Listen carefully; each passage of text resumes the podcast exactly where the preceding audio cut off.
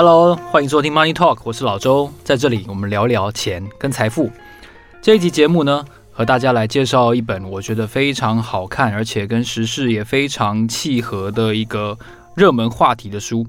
它的书名叫做《货柜与航运》，英文书名呢是叫做《The Box: How the Shipping Container Made the World Smaller and the World Economy Bigger》。这本书呢真的是非常切题哦。为什么说切题呢？因为我们都知道。航海王咕噜咕噜喽，哎，这个真的是，呃，你能够听出我好像有一种窃喜的感觉吗？其实，呃，可能是有一点哦，因为在今年六月份的时候哦，我们陆续接到了一些，呃，我个人陆续接到了一些投书，那我作为一个编辑呢，我就把这些投书给发表了。这些投书呢，不巧就是看空航运股。很不幸的，那个时候航运股正在大涨，这个人被嘎空了。然后呢，我们的我们的报道就这样炸锅了。因为在股价可以说是全力上涨的时候，这个这个人的看空意见是其实是蛮唱衰的。那我们都知道，三个月哦不长不短，那大概出了一份财报，然后也就吃了一个月饼，然后过了一个国庆，然后呢，然后股票就跌了啊。然后呢，来我们看一下，我们今天录音这一天哦，长荣刚好跌到了一百块。阳明跌到九十六点八，万海是一百六十九点五。那长荣来说的话，就已经比它的最高点，我记得是两百二十五吧，大概砍了一半。大概下跌百分之五十五左右，那下跌超过百分之二十就是进入熊市了嘛？那它现在跌百分之五十是进入什么市呢？呃，可能是咕噜咕噜市吧，没有关系，我们继续往下看。我有个技术分析的朋友跟我说，他认为满足点是大概五十五块左右。那我觉得无所谓，五十五、六十五、七十五、八十五、九十五都没有关系，重点是。我们今天要来跟大家介绍这一本厚达三百九十页的书哦，我其实看完真的是非常的吃力，但是呢，我要跟大家分享其中的一个很经典的故事，让大家了解，其实我们今天哦在炒的股票，在长期投资的股票，这个航运股，也不过就是几十年前、五十年前才出现的样貌，在更早以前，其实根本就不是这样的，整个世界的运作不是这样的。航运股其实是航运公司，应该可以说是驱动整个全球化非常重要的力量。我今天推荐这本书，其实有两个理由啊。第一个理由当然就是二零二一年，其实这个航运股史诗级的上涨跟下跌，绝对是台湾股市，我觉得这二十年来一个非常重要的一次里程碑。我觉得它的它的这个嗯效应哦，甚至可以跟直追这个二零一八年国巨国巨从一千三百块跌下来的这个效应。大家对于航运股，因为航运股股本更大，可以炒的人更多，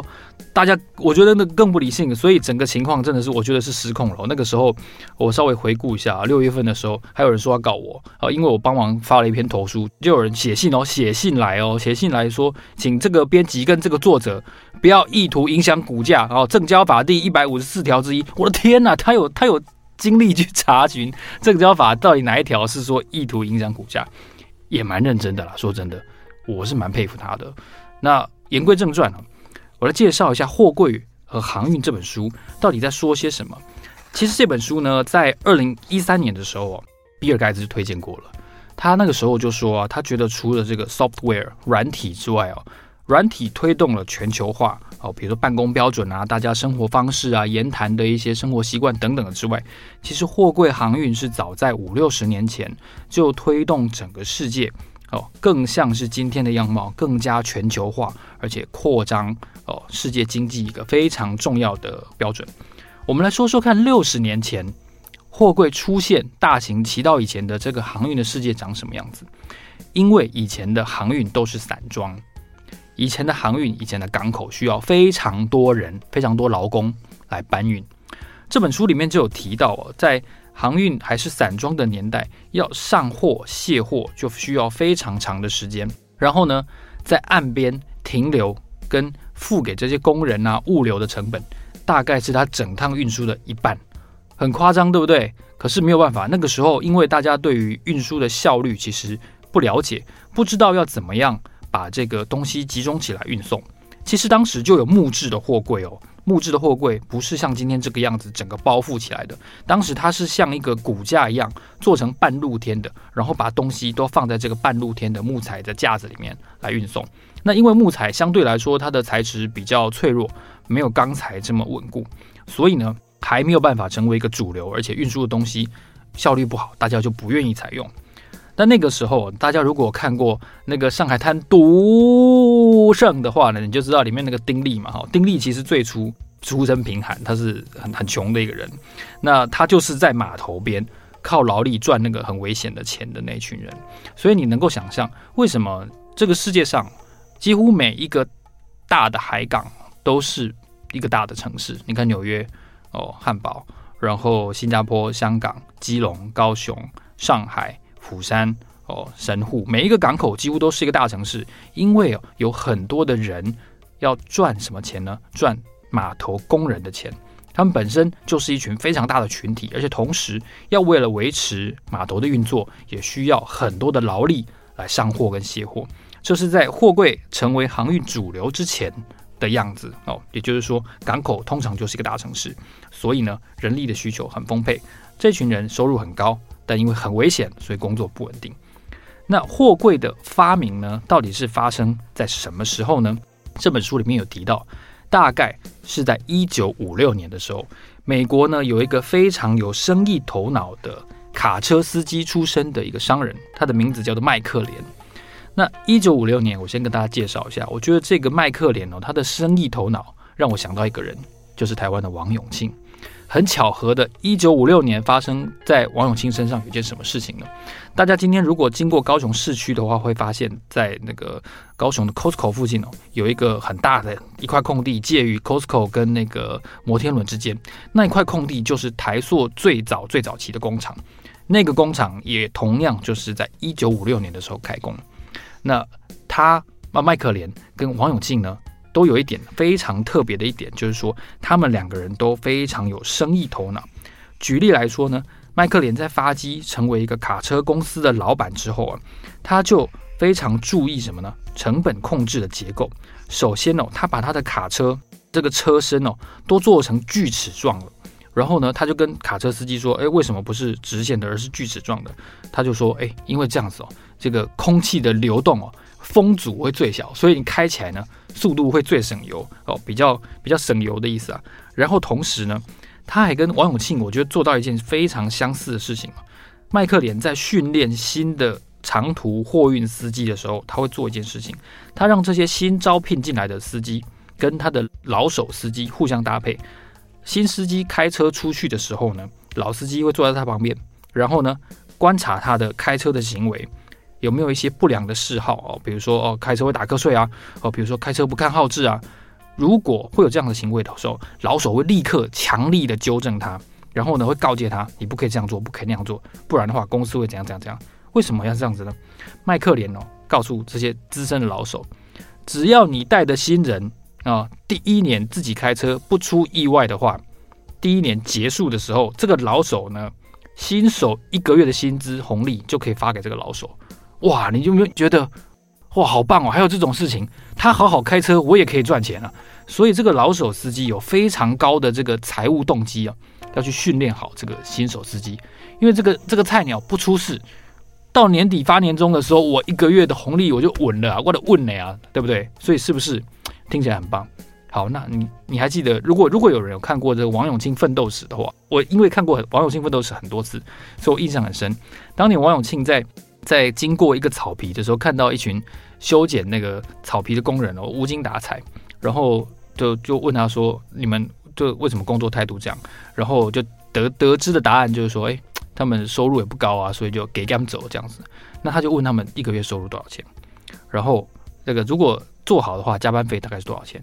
好，那如果做不好，要超时工作怎么办？好，他就问清楚这些基本的资讯，他就告诉这些工人，他就说：“好，如果你……”把这个工作都做好的话呢，那这个多出来的时间折算起来，这些钱呢，一半分给你们哦，三个人、五个人全部自己去均分。哇，你一听是不是觉得，诶，那我当然有动机赶快把事情做好，对不对？然后呢，这个不止领到加班费哦，然后这个原来就算会超时工作这些钱，我还可以折现，哇，是不是超棒的？所以啊，你看这个麦克连呢、啊，跟当时的这个生意人这个王永庆，真的是有些神似的地方。他们都是成本控制的超级高手。那除此之外呢，麦克连的这个生意头脑，我觉得还表现在一个地方，什么地方呢？就是当时他虽然要发明这个货柜运输，可是其实最初最初他的点子根本就不是要做一个货柜。他在做大了他的卡车的生意之后呢，他就想到，其实那个时候，美国东海岸的航运，因为战后没有人投资新的轮船，整个航运业是非常萧条，甚至可以可以说是了无生气的。所以他就想，万一有人透过轮船把这个航运事业搞大了，那我的卡车生意会受到非常大的打击。所以啊，他就想到一个方法，因为货柜车是车头加上一个后面拖着的拖车车厢，对不对？以前在货柜出现之前就是板车，那他就想到。那我可不可以把货都放在这个板车上面，后半这个后半截的车厢，把这个车头拿掉，然后我用吊车把这个板车直接放在船上，这样子并排也好，直排也好，一艘船可以放上非常多的板车的后车厢，载满了货物，这样子就可以拿来运输啦。而且以轮船的低成本，很可能会比卡车还更划算哦。但是当他真的订了新船，然后把拖车厢一个一个放上船的时候呢，他突然发现这个方法不对。为什么？因为拖车底下车厢下面那些轮子、那些避震，那个形状是不规则的，彼此要碰在一起的时候，其实会浪费非常多的空间。因为轮胎跟避震没有办法载货，但是它们又很重，会影响一艘渡轮的载运量。他就灵光一闪，突然问自己说：“哇，那我如果把这些……”避震，把这些轮胎全部拿掉，那整个车厢是不是可以做成方形的呢？哇，对不起，这个就是改变后来世界的货柜的最初的原型。所以他后来呢，把这些车厢、把这些避震的轮子全部拿掉，轮轴啊，这个这个轮子全部拿掉，然后只剩下一个单纯的载体。然后他就发现，每一个车厢呢，后车厢可以减少三分之一的空间跟重量。方法是怎么做呢？卡车载着车厢来到了船边，哦，然后呢，整个车厢被吊到甲板上，然后最后再由抵达目的地的时候，再由吊车把整个吊车从车厢吊起来，再到目的地的拖车上开走。哎，你看这是不是今天货柜航运业一个最基础的原型？这个就是当初我麦克连发明的这个原则。那他其实。为了要做成这件事情，他放弃了他当初的卡车事业。为什么？在当年六十年代以前，这个美国的跨业经营，特别是在运输行业，受到非常激烈的、严格的监管，所以航运业其实不能够跟卡车事业做一个合并，也就是不能够成为同一家公司。那他就想了一个非常激进的办法，他跟后来成为花旗银行的那个时候的国家发展银行。他就做了一个 deal，什么 deal 呢？它叫做 leverage buyout，也就是一个所谓的新形态的一个并购。他把自己的卡车公司呢，先信托，把他们家人的股权先信托，然后啊，他找到了一家非常有前景的，但是不怎么赚钱，业务也奄奄一息的一个航运公司。双方谈妥了一个 deal，然后呢，他成立了一家麦克连工业，用这个麦克连工业。贷款四千两百万美元，几乎是达到当时的银行单一贷款的最高极限了。然后他把这个钱贷下来之后呢，把这个新的这个呃这家公司叫做泛大西洋汽船，他把泛大西洋汽船买下来，然后同时呢，把他原来的卡车公司的股权信托，然后一买下来了这个泛大西洋汽船之后呢，他就立刻哦把这个公司的股利发给麦克连工业，同时。做成了这个并购案。这个并购案呢，叫做融资并购。那因为这个泛大西洋，它是一家没有负债的公司，它账上有很多闲置的资产。那这个时候，麦克连工业不是借了四千两百万美金吗？这个时候是巨债哦。那你要记得，这个时候是一九五六年，是是那个时候是利率很高，而且银行不太愿意放贷给这种从来没有看过的交易。好，那他就把这个新买下来的泛大西洋汽船账上有很多。根本没有在用的资产，或者说效率不彰的资产，包括旅馆、哦船屋跟一些事业，全部都卖掉。然后呢，一举就拿到四百万美金，先拿来还这个四千两百万的借款。然后同时呢，因为美国政府正在鼓励哦轮船业者发展货运行业，他就你看风口上是不是猪也会飞？当然他不是猪哦，他是一个很聪明的商人，他就赶快跟美国政府贷款，又借了六千三百万的这个公股贷款，然后把他原来利率比较高的这个贷款还掉。你看，从这个方式一举哦，先融资一笔，然后买到了一家公司之后呢，把这个公司账上资产处理掉，先还一部分贷款，然后再去跟公部门借款，完成了一个非常聪明的一个借贷。正是因为他完成了这么复杂的借贷方式，他的这个货柜的构想才有办法实现。那我觉得他后面的有很多，麦克连在这本书里面提到非常多，我觉得很精彩的一些发挥，商业上的发挥哦。我先不一一细谈。如果你有兴趣的话呢，你可以去买这本书，就是《货柜航运的 Box》这本书，它非常的厚，不好读。但是如果你想要了解航运业，然后如果你套牢了哦，maybe 你更是要好好读。